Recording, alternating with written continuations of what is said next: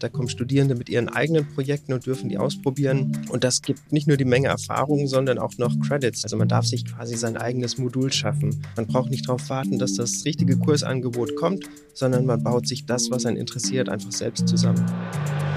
ITCS Pizza Time Podcast. Cheesy questions and juicy answers for the tech community.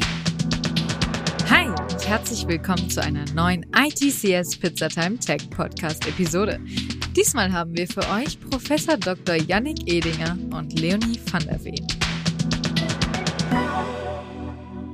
Also freut euch auf die Perspektive aus der Sicht von Dozent und Studentin von der Uni Hamburg. Uni? Zu theoretisch? Nö. Beim Basecamp der Uni Hamburg könnt ihr eure eigenen Projekte umsetzen. Und du kriegst dafür auch Credit Points. Klingt super nice? Ja, finde ich auch. Und Leonie wird euch darüber auch ein bisschen mehr erzählen. Und Yannick natürlich auch. Und damit ihr euch auch vorstellen könnt, was da so für Projekte umgesetzt werden, haben wir heute die Studentin Leonie dabei. Aber wir erzählen euch natürlich nicht nur was vom Basecamp, sondern Yannick wird euch auch einen ganz besonderen Einblick in den Informatikfachbereich geben und euch ein bisschen zeigen, was sie denn alles so tun, um vielleicht auch ein paar neue Studierende zu bekommen und auch der Außenwelt, also nicht nur den Menschen in der Uni selbst, einen Einblick zu geben, was denn so in der Uni passiert und an was für neuen Dingen denn so geforscht wird. Also ihr könnt euch sehr freuen auf eine spannende und besonders informationsgeladene Episode mit sehr sympathischen Menschen, die gesponsert wird von Ferchau, einer der führenden europäischen Plattformen für Technologiedienstleistungen. Aber mehr dazu später. Jetzt geht's erstmal los mit Yannick und Leonie. Und mir, also der anderen Leonie. Hi und herzlich willkommen zum ITCS Pizza Time Tech Podcast.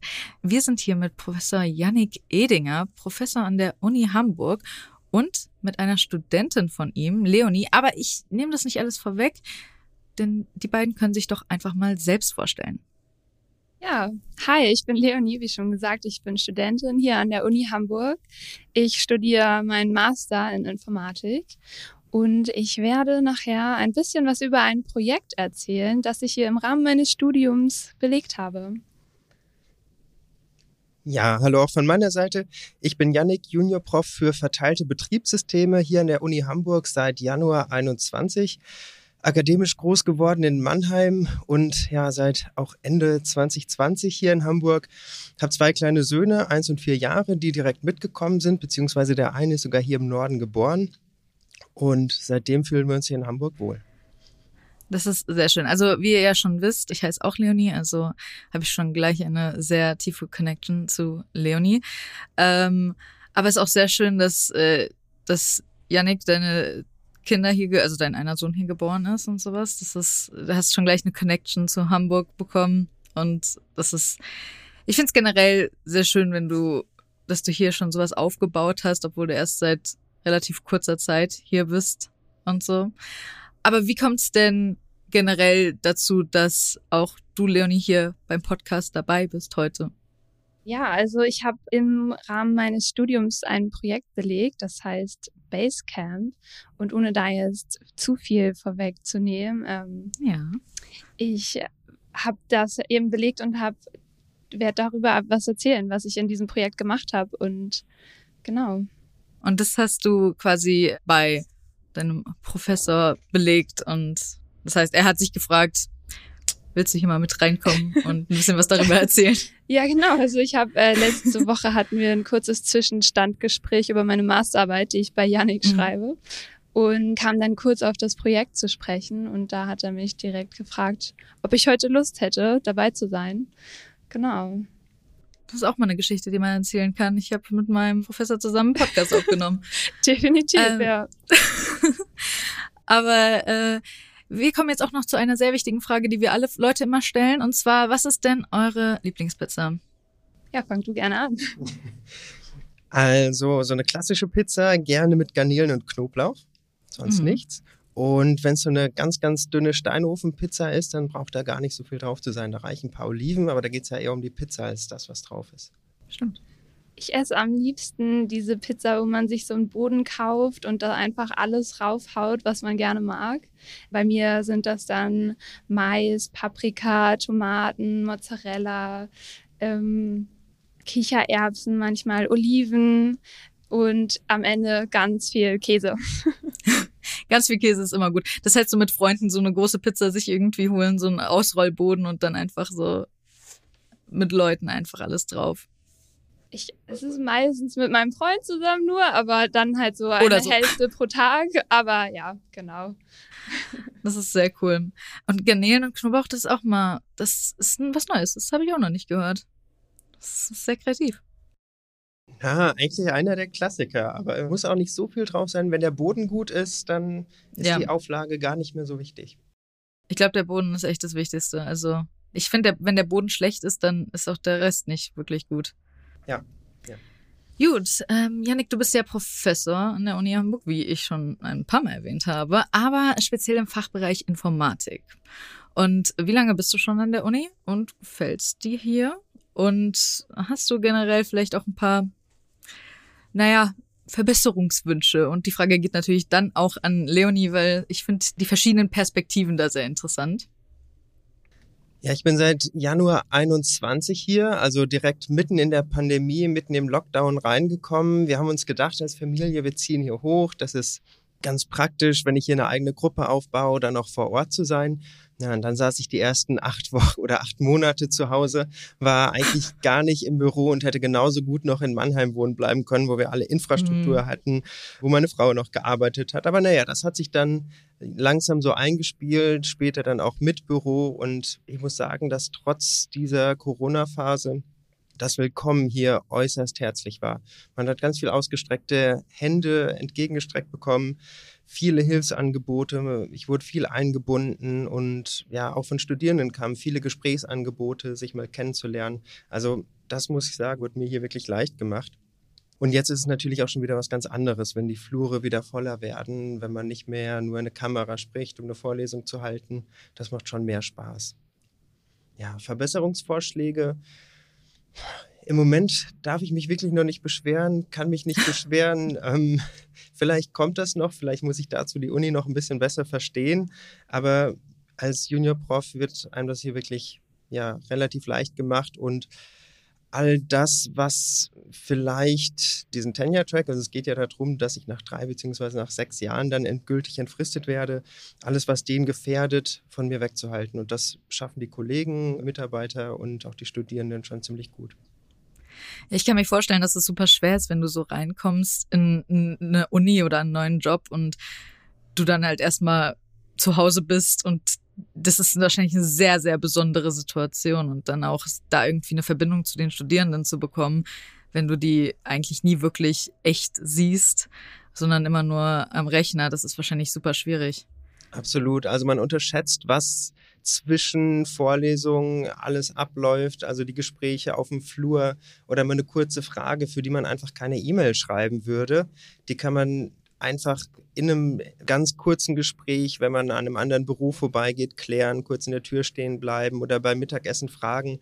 Da fallen einem die Sachen auch spontan wieder ein, wenn man die Leute sieht, aber dafür wird man nicht anrufen und keine Nachricht schreiben. Ja. Wie schön war es dann, als du wieder in der Uni warst oder als du erstmal in der Uni warst und dann die ganzen Leute im echten Leben sehen konntest und dann durch die Hallen schreiten und das Leben wirklich erleben konntest hier?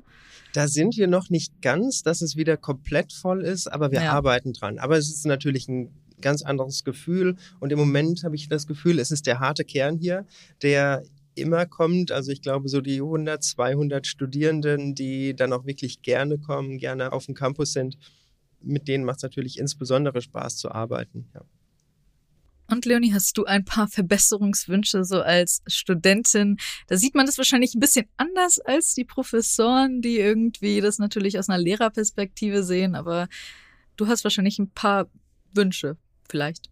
Also ich habe hier ja schon meinen Bachelor auch gemacht. Ich habe direkt nach dem Abi auch äh, direkt hier angefangen. Und ich muss sagen, also ich habe hier super gerne studiert. Ich bin hier jetzt schon kurz vor Ende. Ja. Die Auswahl an Modulen, die es gab, fand ich super. Ich konnte, hatte sehr viel freie Wahl. Von daher, ich habe jetzt nicht so viele Verbesserungswünsche oder sowas. Das Einzige, was speziell für Informatiker hier an der Uni ist, ist, dass der Campus ein bisschen abseits ist von dem Hauptcampus. Und trotzdem sind gerade am Anfang des Studiums viele Vorlesungen immer noch am Hauptcampus. Und dann hat man die manchmal direkt nacheinander, hat eine halbe Stunde dazwischen Zeit. Und das schafft man halt nicht immer. Gerade der Bus, der fährt nicht durch, man muss dann nochmal umsteigen und so. Also es war dann manchmal ein bisschen stressig, aber es ist alles was gewesen, was man gut hinbekommen hat. Und ja, eigentlich so im Großen und Ganzen hat es mir sehr gefallen und gefällt mir auch bis jetzt immer noch sehr gut hier zu studieren. Das ist ja eine ey, kleine Werbung für alle Leute, die vielleicht äh, an der Uni Hamburg studieren wollen. Ich meine, Hamburg ist eine wunderschöne Stadt. Also äh, Leute, äh, äh könnt ihr mal vielleicht äh, nach oben gehen. Ich meine, vielleicht seid ihr schon in Hamburg, also könnt ihr ja sowieso. Janik, du leitest ja unter anderem auch die Arbeitsgruppe Verteilte Betriebssysteme. Und worum geht's dabei genau? Und was machen Bachelor- oder Masterstudenten da oder vielleicht sogar auch Doktoranden bei dir? Ja, verteilte Betriebssysteme steckt ja eigentlich schon im Namen. Also Betriebssysteme geht um die Nutzung von Ressourcen in so einem Rechner oder in jeder Art von Computer. Verteilte Betriebssysteme heißt, dass man das auf ja, mindestens zwei Geräten tut. Also immer wenn mehr als ein Gerät im Spiel ist, fühlen wir uns wohl. Da geht es dann um gemeinsam genutzte CPU, Arbeitsspeicher, Festplattenspeicher zum Beispiel, also auch verteilte Dateisysteme. Und wie man die über Gerätegrenzen hinweg nutzen kann, damit beschäftigen wir uns ganz viel. Insbesondere mit verteilten Berechnungen, also wie können wir Rechenlast von einem Rechner auf andere Rechner irgendwo im Internet auslagern, ganz besonders schauen wir darauf, Endnutzergeräte zu nehmen. Also unsere Geräte, während wir hier gerade sprechen, sind jetzt nicht besonders ausgelastet oder angestrengt, dieses Gespräch aufzunehmen. Die könnten im Hintergrund eigentlich noch ganz viel andere Sachen tun. Und wie wir diese freien Ressourcen ausnutzen können, das ist eine der Kernfragen, die ich in meiner Forschung und auch zusammen mit Studierenden und Mitarbeitern beantworte. Hm. Sehr interessant. Ähm, und das Thema Basecamp wurde ja schon mal erwähnt. Ne? Und ich habe das Gefühl, das ist ein Thema, das euch beide sehr betrifft und auch interessiert. Leonie hat das ja bei dir belegt, wenn ich das richtig verstanden habe. Und jetzt haben wir ja ein paar kleine spannende Einblicke schon in das Leben bei dir bekommen und generell das Leben an der Uni Hamburg und die Arbeitsgruppe bei dir.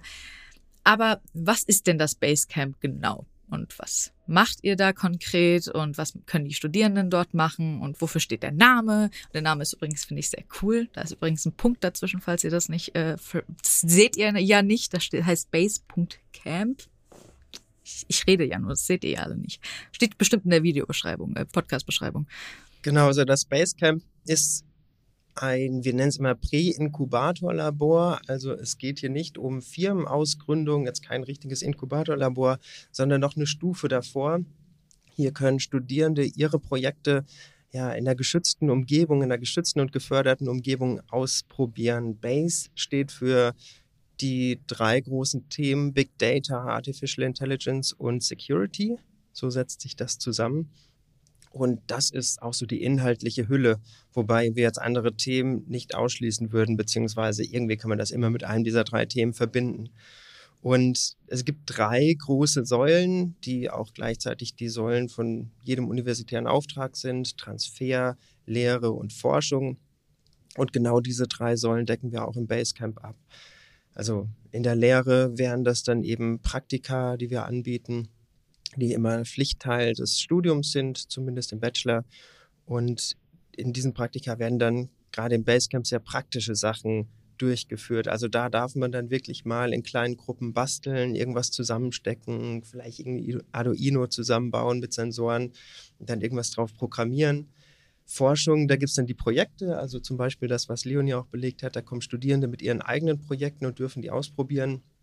Und das gibt nicht nur die Menge Erfahrung, sondern auch noch Credits, die man sich sogar anrechnen lassen kann. Also man darf sich quasi sein eigenes Modul schaffen und dafür dann drei, sechs oder neun Leistungspunkte bekommen von insgesamt 180. Ja, das ist schon eine ganze Menge.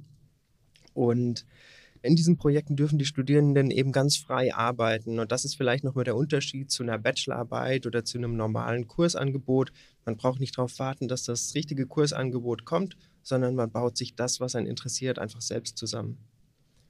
Genau. Und im Transferbereich, um damit noch abzuschließen, veranstalten wir verschiedene Events, wo wir dann eben auch raus an die Zivilgesellschaft gehen, in die Stadt gehen und eben auch ein bisschen zeigen, was wir in der Uni so tun, weil das ist ja auch wichtig, dass wir nicht hier in unserem abgeschiedenen Informatikum im Norden Hamburg sitzen, sondern eben auch ein bisschen zeigen, was hier passiert und ja, damit auch Nachwuchs einwerben. Super cool. Was sind das so für Events? Also was macht ihr so? Ja, wir hatten eine Innovation Night, da haben wir in einem Jeopardy-Format immer mit dreiminütigen Kacheln sämtliche Einrichtungen vorgestellt, mit denen wir zusammenarbeiten, hatten witzige kleine Projekte, hatten zwischendurch eine Dehnübung und ein bisschen Sport, ähm, hatten einen Cocktail gemischt, hatten AI-Labs da, die ihre Projekte vorgestellt haben hatten die Hacker School da, die vorgestellt haben, wie sie in Schulen gehen mit verschiedenen Teams und da intervenieren und versuchen, die jungen Leute für die Informatik zu begeistern. Ja, solche Dinge und dann die Digital Science Night, über die ich auch noch ein bisschen reden werde, den Poetry Slam oder Science Slam, den wir veranstaltet haben. Das klingt sehr cool. Die Hacker School war tatsächlich auch bei uns äh, auf dem ITCS in Hamburg. Wer hätte das gedacht? Das alles fügt sich hier zusammen. Ach, wunderschön. Ähm, und wer kann sich da bei euch übrigens, also wie kann man sich bei euch da bewerben? Muss man sich da irgendwie äh, groß bewerben oder wie kommt man da rein zum Basecamp? Man kommt mit seiner eigenen Projektidee, die kann man sich entweder selbst mhm. ausgedacht haben oder kann von Themen aus den Arbeitsgruppen inspiriert sein, sucht sich dann einen Betreuer, eine Betreuerin, die, der die als Mentor, Mentorin fungiert und das Ganze inhaltlich unterstützt. Naja, und wenn man dann das Ganze als ein kleines Proposal aufgeschrieben hat, dann wird das auch meistens genehmigt. Dann wird noch abgeklärt, wie viele Ressourcen notwendig sind dafür. Das kann auch Hardware sein, die dafür gebraucht wird. Ob das Ganze auch Leistungspunkte geben soll. Und dann wird angemeldet und angefangen. Und das Schöne ist, es gibt keinen Zeitrahmen, was natürlich auch gleichzeitig ein bisschen die Gefahr ist. Da schaut einem keiner auf die Finger, da sagt einem keiner so in zwei Monaten muss jetzt aber abgegeben werden, sondern das passiert ganz ohne Druck und ganz eigenverantwortlich, so wie man auch in der echten Welt forschen würde. Also was war dann schon bei euch irgendwie das Größte und Umfangreichste? Weil wenn es keinen Zeitrahmen gibt, gibt es wahrscheinlich auch Leute, die sich riesige Projekte vornehmen. Ja, der Umfang ähm, ist wahrscheinlich, ja, der variiert vielleicht gar nicht so viel. Es gibt Projekte, die alleine durchgeführt werden. Wir hatten auch schon Projekte mhm. mit vier Teilnehmenden. Und manche ziehen das eben ganz schnell durch, in wenigen Monaten. Andere lassen sich dann eben ein bisschen Zeit, weil eine gute Idee muss ja auch reifen. Ja. ja. Gibt es irgendwie ein paar Projekte, die dir im Kopf geblieben sind, die irgendwie besonders herausgestochen sind? Also natürlich Leonis Projekt, aber über das reden wir noch. Aber noch andere Projekte, die besonders waren? Da muss ich sagen, dass ganz viele Projekte ja vor meiner Zeit stattgefunden haben und ja. jetzt gerade in den letzten na, eineinhalb Jahren wenig Projekte angemeldet wurden, einfach weil die Studis nicht vor Ort sind. Es geht ja dabei darum, dass wir sowas wie eine Garagenkultur haben, dass man wirklich in einem Labor mhm. zusammenarbeitet, sich auch mal über die Schulter schauen kann. Naja, aber aus eineinhalb Metern Abstand schaut man sich halt nicht einfach mal so über die Schulter, beziehungsweise Studierende waren nicht vor Ort. Das heißt, viele von den Projekten kenne ich jetzt auch nur aus den Projektbeschreibungen, aber da allein aus persönlichem Interesse die automatisierte Erkennung von Wortwitzen oder die Identifikation von Kühen über Schrifterkennung oder Hate Speech Erkennung in Online-Foren. Also das sind alles Sachen, die ja dann auch irgendwo eine praktische Relevanz haben. Auf jeden Fall. Ja, vor allem das Hate Speech. Die Hate Speech Erkennung ist ja auch super wichtig für extrem viele Social Media. Also, die brauchen das ja auch wirklich, um das zu bannen. Also, Super cool. Willst du IT-Lösungen coden, alte Technologien smart machen und connecten, was zusammengehört? Dann bist du bei Ferchau genau richtig. Denn sie glauben, dass die perfekte Zeit für IT-Talente jetzt ist und bieten super spannende Jobs für IT-Spezialisten und herausfordernde Projekte für Freelancer in Hamburg. Klingt nach etwas, das dich interessiert? Wie du bei Ferchau in Hamburg voll durchstarten kannst erfährst du unter ferchau.com slash go slash smart minus Hamburg. Der Link ist in den Show Notes. Aber falls du dir jetzt denkst, ach, Mann, schade, klingt super interessant, aber ich bin nicht in Hamburg, dann keine Sorge. Ferchau sucht IT-Talente deutschlandweit. Also einfach bei ihnen auf der Website vorbeischauen und in dein nächstes Karrierelevel starten. Ja, aber man hat so eine kleine Frage zwischendurch. das braucht man ja auch mal. Auch, dass Leonie hier mal wieder zu Wort kommen kann. Ich will ihre wunderschöne Stimme hören. Denn was ist denn eure liebste Programmiersprache? Also ich muss sagen, ich mag ganz allgemein eigentlich alles, was irgendwie typisiert ist, um da so ein bisschen den Rahmen gesetzt zu haben, dass man nicht alles machen kann und am Ende funktioniert gar nichts.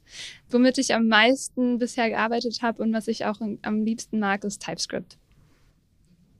Ich bin muttersprachlich mit Java aufgewachsen, als ich das gelernt habe, bin dann aber über mein Projekt viel mehr in C reingekommen.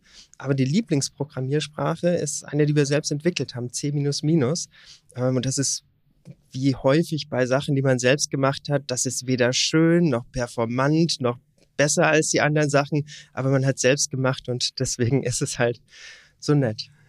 Es ist halt einfach das eigene Kind, ne? Da hat man eine ganz besondere Beziehung zu.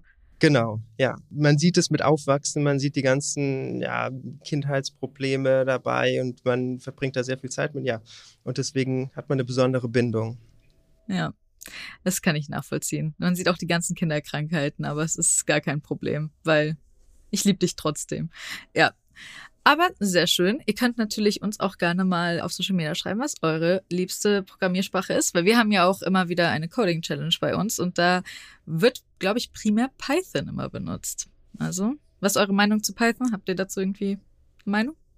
Äh, habe ich jetzt noch nicht, also ich habe es schon mal benutzt, äh, noch nicht so sehr umfangreich, war aber doch ganz cool. Also eigentlich mag ich alles, was irgendwie mit Programmieren zu tun hat. Hauptsache Programmieren. Ich glaube, für kleine Sachen, wenn man da alleine dran sitzt, ist das schon ganz gut. Aber allein, dass es mhm. nicht typisiert ist, dass man eigentlich gar keine Ahnung hat, was da jetzt eigentlich gerade gebraucht oder benutzt wird, macht es ziemlich unhandlich beim Programmieren von größeren Projekten oder mit mehreren Leuten. Vielleicht sagen Leute was anderes, die das jetzt häufiger benutzen, aber ich habe immer einen Bogen drum gemacht. Ja.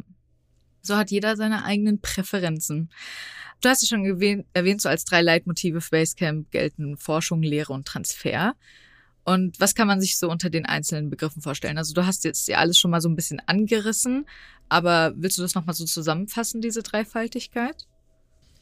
Ja, wahrscheinlich gehe ich mehr auf Transfer und Forschung ein, weil Lehre, da mhm. kann sich, glaube ich, jeder was drunter vorstellen. Das kennt man aus ja. der Schule und irgendwie glauben auch die meisten, die an die Uni kommen, dass wir hauptsächlich auch als Angestellter an der Uni, als Mitarbeiter, dass wir hauptsächlich Lehre machen. Dem ist aber gar nicht so. Also Lehre ist natürlich ein wichtiger Punkt und auch der Punkt, bei dem wir mit Studierenden in Kontakt kommen, der auch viel Spaß macht und wo man auch immer noch viel bei lernt. Aber ja, so richtig gemessen werden wir letztendlich an dem, was wir als Forschungsoutput haben. Also, dass wir versuchen, in der Wissenschaft eben an vorderster Front mitzuarbeiten, neue Dinge herauszufinden. Und das versuchen wir eben auch mit ins Basecamp einzubringen. Also, den Studierenden wirklich die Freiheit zu geben, zu forschen, so wie wir das tun, sich eine Forschungsfrage rauszusuchen, die in der Tiefe zu bearbeiten und dann eben auch die Unterstützung dafür zu bekommen, die man benötigt. Und wenn das dann alles gut läuft, dann kann das am Ende auch wirklich in wissenschaftlichen Publikationen enden. Das ist sowieso was, was wir versuchen, auch mit der Lehre zu kombinieren. Also wenn es gute Abschlussarbeiten gibt, dass wir uns danach die Studierenden schnappen und sagen, wie sieht's aus? Möchtest du deinen Namen nicht auch mal bei Google Scholar, wo die ganzen Paper gelistet werden, lesen? Dann setzen wir es nochmal zusammen und packen die 40 Seiten oder die 80 Seiten in sechs oder zehn Seiten und dann wird das in wissenschaftlichen Konferenzbänden veröffentlicht. Genau, also das ist der Teil, den wir dann auch mit Forschung abdecken. Und der andere Teil, vorhin schon kurz angesprochen, mit dem Transfer in die Zivilgesellschaft, auch ein ganz wichtiger Punkt, damit die Leute außerhalb der Informatik auch verstehen, dass das kein Hexenwerk ist, dass das alles irgendwie ein ganz normales Handwerk ist, was man auch lernen kann, dass es Spaß macht, darüber nachzudenken, dass es viel mehr ist als nur irgendwelche komplizierten Programme oder Excel, was man vielleicht schon mal benutzt hat oder nie benutzen wollte, sondern dass es da einfach auch ganz viele Fäden in die unterschiedlichsten Disziplinen gibt, ob das jetzt Kunst ist, ob das ja, gehört ja auch dazu, Musik ist, ob das Medizin ist, ob das Psychologie ist. Also es gibt einfach für jeden, für jede die passende Nische in der Informatik, wo man sich wiederfinden könnte. Und das wollen wir mit den Transferprojekten eben auch zeigen. Dass es halt wirklich überall drin steckt, dass man der Informatik eigentlich gar nicht entgehen kann im normalen Leben. In der Posi in positiver Hinsicht quasi. In beiden Hinsichten, ja. Also man kann der Informatik, ja, wenn man sich mal umschaut mit Überwachungskameras und, ja. und seinem Handy, das man zur Überwachung ja mal mit sich trägt, kann man der Informatik wirklich nicht umgehen. Ja, das stimmt. Du hast die Digital Science Night ja schon erwähnt. Und wir haben in der Goethe-Uni etwas ähnliches. Die heißt The Night of Science, also ähnlicher Name sogar, die erst kürzlich im Sommersemester stattgefunden hat. Und es gibt auch den Science Slam und da erzählen die Forschenden etwas zu unterschiedlichen spannenden Themen bis tief in die Nacht. Und sowas gibt es hier bei euch auch, die Digital Science Night. Willst du uns ein bisschen was davon erzählen? Ja, die Digital Science Night ist ein Science Slam im klassischen Sinn eigentlich. Also wir laden Wissenschaftler, Wissenschaftlerinnen, Studierende ein oder auch teilweise ja, Mitarbeitende aus der Verwaltung hier in der Uni über ihre Projekte, über ihre Ideen zu erzählen. Das sollte anders als bei einem Poetry Slam immer irgendeinen wissenschaftlichen Hintergrund haben, also tatsächlich auch wissenschaftlich korrekt sein, aber leicht verdaubar aufbereitet sein, also oder leicht verdaulich aufbereitet sein für einfach ein ganz breites Publikum, das dann eben zu uns kommt und unterhalten werden möchte. Das möchte nicht nur belehrt werden, sondern das möchte was Spannendes lernen und dabei am besten auch noch Spaß haben. Und das Ganze haben wir im Fundbüro stattfinden lassen, jetzt zum wiederholten Male endlich wieder möglich, seit das nach Corona etwas gelockert wurde, wieder die Abstandsregeln. Und das schafft einfach einen unglaublich spannenden Kontrast. Also das Fundbüro, wer das kennt hier in Hamburg, wird verstehen, dass das wirklich zwei Welten zusammenbringt, wenn da ein universitärer Science Slam stattfindet. Eigentlich ist es ein Club, in dem ja auch bis früh in den Morgen und auch bis spät in den Morgen ziemlich laute Musik gespielt wird und wo eigentlich eine Unterhaltung, geschweige denn Vortrag gar nicht so gut möglich wären. Und da findet dann auf einmal sowas statt. Und das schafft eine ganz tolle Atmosphäre. Wir kombinieren das dann noch mit interaktiven Exponaten. Also wir hatten dann zum Beispiel eine Hate Speech Bubble zum Relaxen was hatten wir noch? Ein digitales Blumenregal, bei dem man Spiele spielen musste, damit äh, in dem physikalischen Regal digitale Blumen wachsen, die dann aber auch wieder verwelken, wenn man sich nicht drum kümmert. Äh, wir hatten Fake News Shredder, der mit Schwarzlicht angezeigt hat, ob man jetzt wahre oder falsche Nachrichten vernichtet hat. Genau, diese Exponate, mit denen kann man sich eine Zeit lang auseinandersetzen, kann interagieren einfach ganz frei. Dann findet der Science Slam statt. Ja, und danach ist einfach Open End und dann kann noch ein bisschen gefeiert werden. Das klingt sehr cool. Und es klingt ja auch extrem cool für wirklich jeden. Also wie du ja auch gesagt hast, das ist ja für die breite Masse quasi gedacht, für jeden, der äh, da einfach Interesse hat, unterhalten zu werden und Spaß zu haben, um allen so ein bisschen Science und eben Wissenschaft ein bisschen näher zu bringen. Und wie waren so die Besucher? Also wer kam da so hin? War das auch wirklich ein unterschiedlicher Mix an Menschen oder waren es am Ende irgendwie primär Studierende, die hingekommen sind? Ja, waren schon viele Studierende, das muss man sagen, die natürlich auch durch unsere Werbung angelockt wurden. Es war richtig schön voll. Also man hatte so das erste Mal wieder das Gefühl, zu wenig Abstand zu bekommen, äh, was aber ja erfrischend war auf der anderen Seite auch. Aber ja, es kam eben auch Laufkundschaft vorbei, der wir dann erstmal erklären mussten, was das da denn jetzt eigentlich ist und dass das kein normaler Abend oder keine normale Nacht im Fundbüro werden würde. Und ich glaube, die haben sich aber auch ganz wohl gefühlt und haben ganz viel ausprobiert. Und ja, das ist genau unser Ziel, eben auch diesen Outreach in die Gesellschaft hinzubekommen. Das ist sehr cool. Äh, Leonie, warst du auch da und fandest du es cool, wenn du da warst? Ja, leider nicht. Ich war nicht da, deswegen kann ich Schade. gar nichts dazu sagen, aber es klingt auf jeden Fall richtig cool. Und wenn das nochmal ist, kann ich mir das schon sehr gut vorstellen, dahin zu gehen. Ähm, wie waren, hast du auch so ein bisschen Feedback von den Leuten bekommen, die da waren? Also so generell von den Studierenden auch? Und würdet ihr es nochmal machen? Also ist es in Planung? Ja, in jedem Fall. Also das Fundbüro wird jedes Jahr abgerissen und wird mhm. zugemacht. Das steht schon seit vielen Jahren in der Planung, verschiebt sich jedes Jahr nochmal um ein Jahr. Und wir befürchten natürlich, dass es dieses Jahr dann wirklich ernst wird. Aber das ist auch gut, so kann man jedes Jahr das letzte Jahr feiern und nochmal ganz besonders viel Wert drauf legen. Stattfinden wird das in jedem Fall wieder. Die Frage ist eben, ob im Fundbüro oder nicht. Und vom Feedback her war das ja durchweg positiv. Also die Leute haben eine ganze Menge mitgenommen, glaube ich, von der Veranstaltung. Leider auch ein Tablet. Oh, schade. Ja gut, ein bisschen Schwund ist immer, aber das nächste Mal kann Leonie ja dann auch hin.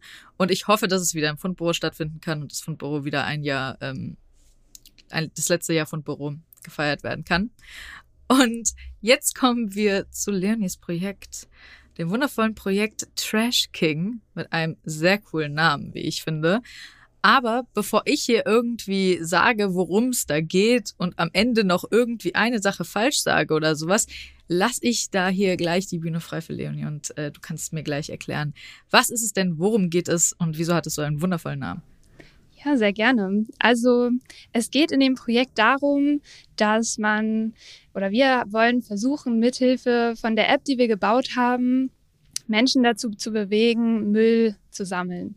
Man kennt das wahrscheinlich, gerade in Großstädten liegt sehr viel Müll in der Gegend herum, die von wem auch immer dort liegen gelassen wurde. Und wir haben versucht, uns etwas zu überlegen, um dieses Problem anzugehen.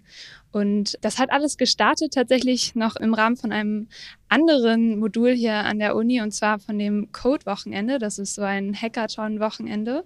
Und da haben wir ursprünglich in einer Gruppe von fünf Leuten mit diesem Projekt angefangen.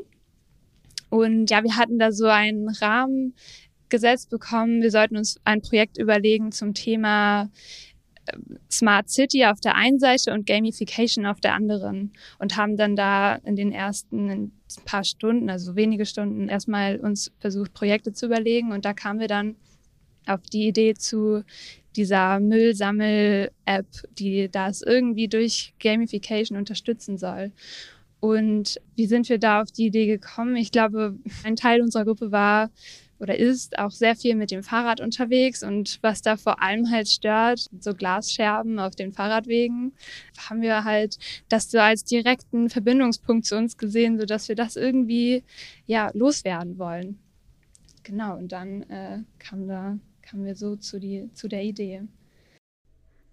Aber es ist ja auch super cool, weil ich meine, ich komme aus Frankfurt, das heißt, ich komme auch aus einer Großstadt ich kenne das Problem. Ich glaube, auch in kleineren Städten ist das Problem inzwischen auch eine Sache. Letztendlich gibt es überall Müll, es gibt überall Menschen, die Sachen fallen lassen, einfach ohne groß drüber nachzudenken. Und es erinnert mich ein bisschen an Pokémon Go. Also so dieses, man schickt Leute raus mit einer App und die Leute machen etwas im echten Leben mit einer App, durch eine App. Und ich glaube schon, dass dieses Gamification bei Menschen oder gerade auch bei jungen Menschen inzwischen die Leute extrem dazu bringt, Dinge zu tun. Habt ihr gemerkt, dass das Leuten wirklich hilft, also dass Leute das wirklich sehr nutzen? Ja, da muss ich direkt dazu sagen, wir haben das jetzt nie veröffentlicht oder so. Wir hatten da auch nie okay. den ähm, das vorgehabt. Deswegen, also wir haben da jetzt keine Nutzer für. Für uns war das ein Projekt so für uns. Ich habe das dann nach diesem Wochenende mit einem Projektpartner zusammen weiter daran gearbeitet. Genau deswegen, also Nutzer haben wir nicht, aber ich kann es mir schon generell vorstellen, dass es vielleicht helfen könnte. Aber da müsste man dann schon auch noch ein bisschen äh, mehr Zeit reinstecken, um die App noch weiter auszubauen. Weil ich kann es mir auch sehr gut vorstellen. Jetzt komme ich mit einem TikTok-Trend um die Ecke. Es gibt nämlich einen TikTok-Trend, den ich gesehen habe, mit einem irgendwie Five Minutes Trash Pickup, wo Leute irgendwie sagen, komm hier, ich nehme ein paar Leute und äh, fünf Minuten, in fünf Minuten räumen wir allen Müll auf, den wir gerade hier um uns herum finden. Und deswegen kann ich mir vorstellen, dass diese App super gut funktionieren würde. Gerade eben bei jüngeren Generationen, die da generell ein Gefühl für haben, wir müssen das irgendwie machen. Also ich will diese App im App Store haben. Jetzt will ich die haben. Ich will die jetzt runterladen. Ja, du willst ähm, dann der Trash King werden. Ne? Das ist dann nämlich ja. bei uns derjenige, der auf der Rangliste ganz weit oben steht, am meisten Müll gesammelt hat und gemeldet hat. Also Genau. Vor allem Gamification äh, trifft mich schon sehr. Also ich glaube, ich glaube halt wirklich, dass es auch bei vielen so ist. Man kriegt halt sofort dieses Serotonin, dieses Gefühl, okay, man hat was Gutes gemacht, weil man von einer App oder von einem Spiel irgendwie Bestätigung bekommt. Wie zufrieden bist du mit dem Projekt, wenn du jetzt sagen würdest, auf so einer Skala, einer Skala von eins bis zehn, wie sehr würdest du sagen, habe ich gut gemacht? ähm, also ich würde sagen eine acht. Also es geht schon bisschen mhm. Luft nach oben, aber so im Großen und Ganzen bin ich eigentlich schon sehr zufrieden. Äh, die Note war auch entsprechend, hat das wieder gespiegelt. Aber vor allem hat es halt auch total Spaß gemacht, daran zu arbeiten, auch dieses Selbstständige dass wir überhaupt uns das Thema ja komplett frei überlegt haben. Nirgendwo hat uns jetzt jemand irgendetwas vorgeschrieben. Also, naja, man musste ein bisschen Forschung auch mit drin haben, irgendein Thema, wo es halt nicht nur darum geht, eine App zu bauen. Wir haben da so ein Trust-System mit integriert, sodass man halt, weil es ja, man meldet Müll und man sammelt ihn und man muss eben da sicherstellen, dass zum Beispiel Leute nicht den Müll, der, äh, Müll melden und den dann direkt aufsammeln, obwohl da vielleicht gar nichts war oder im schlimmsten Fall sogar extra Müll produzieren. Mm, ja. Nur um dann Punkte dafür zu bekommen. Genau, also das war dann so ein bisschen unser wissenschaftlicher Teil dahinter. Und auch der Teil hat sehr Spaß gemacht und auch den haben wir uns komplett frei ausgesucht. Genau, also ja, fand ich alles super an diesem Projekt. Das Einzige, wir haben es halt schon ein bisschen schleifen lassen, so wie Yannick ja vorhin schon einmal kurz erwähnt hatte. Also wir haben das Anfang Januar im 2021 angemeldet und dann nach anderthalb Jahren, also Mai dieses Jahr, haben wir dann die Endpräsentation gehalten. Es war aber nicht schlimm. Also es kam von keiner Seite irgendwie Stress. Ich hatte auch jetzt nicht den Druck, dass ich irgendwie fertig sein musste. Auch mein Projektpartner, da sah das ähnlich aus. Also es war halt einfach dann unser eigenes Ding. Habt ihr auch bei Unterstützung bekommen, wenn ihr welche gebraucht habt? Also ich meine, es war euer eigenes Ding, aber wenn ihr jetzt gesagt habt, boah, da kommen wir nicht weiter oder irgendwie hier brauchen wir Hilfe, habt ihr die auch dann entsprechend bekommen, wenn ihr die wolltet? Auf jeden Fall. Also wir hatten einen Betreuer und wir haben dann irgendwann auch angefangen, uns regelmäßig mit ihm zu treffen, einfach um auch immer wieder so eine kleine Mini-Deadline zu haben, was dann uns auch gut getan hat. Und da kamen immer sehr viel weitere Ideen und was man hier und da vielleicht noch machen könnte. Und das hat uns immer echt super gut geholfen. Ja. Also ihr, ihr habt gerade jetzt nicht unbedingt den Plan daran, weiterzuarbeiten. Habe ich das richtig verstanden oder doch? Hast du richtig verstanden. Ich meine, äh, also ich, ich, wie gesagt, ich würde die App, ich würde sie mir holen. Also, falls, falls ihr euch da umentscheidet, ich würde da, also, ne? Aber kein Druck, kein Druck, kein Stress. Kein Druck, ähm, aber würdest du ansonsten das Basecamp anderen Leuten weiterempfehlen? Ich habe das Gefühl, es wirkt so. Ja, auf jeden Fall. Also, wie schon gesagt, es hat Spaß gemacht. Ich habe auch sehr viel mitgenommen aus dem Projekt, einfach was so eine Arbeit von Anfang bis Ende bedeutet, was da so dazugehört. Und ja, also auch selbst wenn man eben nicht weiterkommt oder sich selbst ein bisschen äh, ja ein paar Termine setzen muss oder so, man wird dort voll unterstützt und ja, also kann ich auf jeden Fall weiterempfehlen. Sehr cool, sehr cool. Gut, dann würde ich aber jetzt auch zum Abschluss noch mal eine Frage stellen, die ein bisschen ja, ein bisschen persönlicher ist und zwar was sind denn eure Lieblingspodcasts? Wenn ihr welche habt. Ja, also ich habe tatsächlich vor gar nicht allzu langer Zeit, erst vor zwei Wochen oder so, so wirklich angefangen, Podcasts zu hören.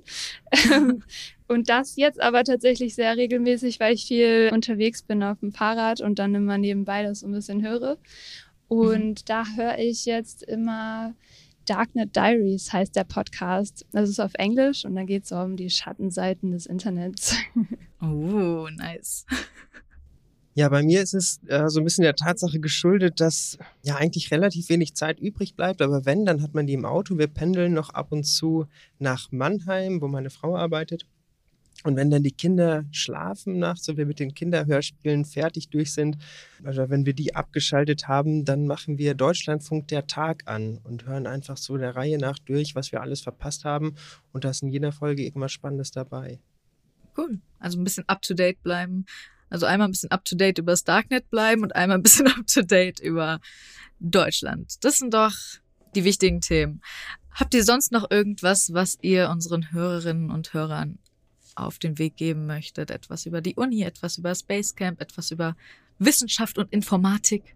Also ich kann auf jeden Fall nur empfehlen an meine Mitstudierenden da draußen, nutzt die Chancen, die euch eure Uni ermöglicht. Macht solche Projekte, wenn es freie Projekte bei euch auch an der Uni gibt. Macht damit. Das macht Spaß. Ihr nehmt viel mit, ihr lernt viel. Ja, das kann ich nur so weitergeben.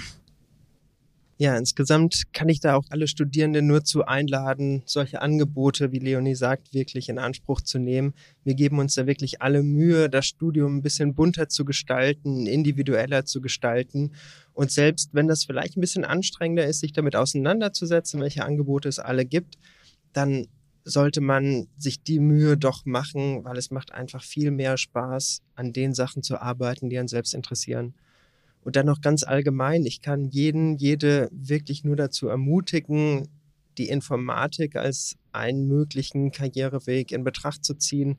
Selbst wenn man glaubt, dass das nichts für einen ist oder dass das vielleicht irgendwie zu kompliziert wäre in einem Gespräch mit Studierenden, habe ich das schöne Zitat gehört oder meinte eine Studierende, na, ich dachte immer, da muss man so ein Informatik-Mozart sein. Also jemand, der mit neun Jahren irgendwie seinen eigenen Compiler geschrieben hat, mit zwölf Jahren seinen eigenen Computer gebaut hat und im Prinzip das Ganze ja in Fleisch und Blut schon hat, wenn er die Schule abschließt, weil das stimmt gar nicht. Also mit einer ganz normalen Schulbildung kann man super bei uns einsteigen. Man braucht kein Vorwissen und alles, was man braucht, das bringen wir den Leuten bei und damit kann man das Studium super abschließen und einen Job zu finden ist nicht das Problem. Das Problem ist im Prinzip, sich am Ende für einen Job zu entscheiden, ja, von all denen, die einem wirklich angeboten werden, von allen Seiten. Also auch wir kämpfen um die schlauesten Köpfe, dass sie doch bitte bei uns bleiben und nicht in die sehr attraktive Industrie abhauen. Ja, und wenn ihr dann ein wundervolles Studium abgeschlossen habt, ein Informatikstudium, dann könnt ihr natürlich zum ITCS gehen und dort einen tollen Job finden oder an der Uni bleiben und danach einen Job beim ITCS starten. Ihr habt so viele Möglichkeiten, also einen Job beim ITCS finden. Ihr könnt auch einen Job beim ITCS. Wir haben auch offene Stellen. Die können wir natürlich, wir haben auch zwei offene Stellen. Anyways, Gut, das war der wundervolle Podcast mit Yannick und Leonie. Es war mir eine Ehre. Sämtliche Informationen zur Uni Hamburg findet ihr natürlich in der Beschreibung. Also, falls ihr Interesse habt an einem Informatikstudium, und wir hatten auch schon andere Professoren hier, die uns gesagt haben, bitte macht ein Informatikstudium. Es lohnt sich, es ist wirklich toll und es wird uns schon so häufig gesagt. Langsam glaube ich es. Es scheint wirklich eine sehr, sehr, sehr, sehr, sehr gute Wahl zu sein. Also, Leute, studiert Informatik und vielleicht an der Uni Hamburg. Hamburg ist eine wundervolle Stadt. Und äh, alle Informationen findet ihr in der Beschreibung. Vielen Dank, dass ihr mit mir geredet habt. Ja, vielen Dank. Danke, dass wir hier sein durften. Sehr gerne. Tschüss. Tschüss. Vielen Dank, Yannick und Leonie und mir, der anderen Leonie. Und natürlich auch vielen Dank an Ferchau. Wenn ihr jetzt Interesse habt, an der Uni Hamburg zu studieren, dann schaut doch direkt mal in die Show Notes. Und falls ihr einen Job in der IT-Branche sucht, dann klickt den Link zu Ferchau an. Da gibt's bestimmt das Richtige für dich. Also, wir sehen uns bei der nächsten Folge. Bis dahin. Ciao. ITCS, Pizza Time Podcast.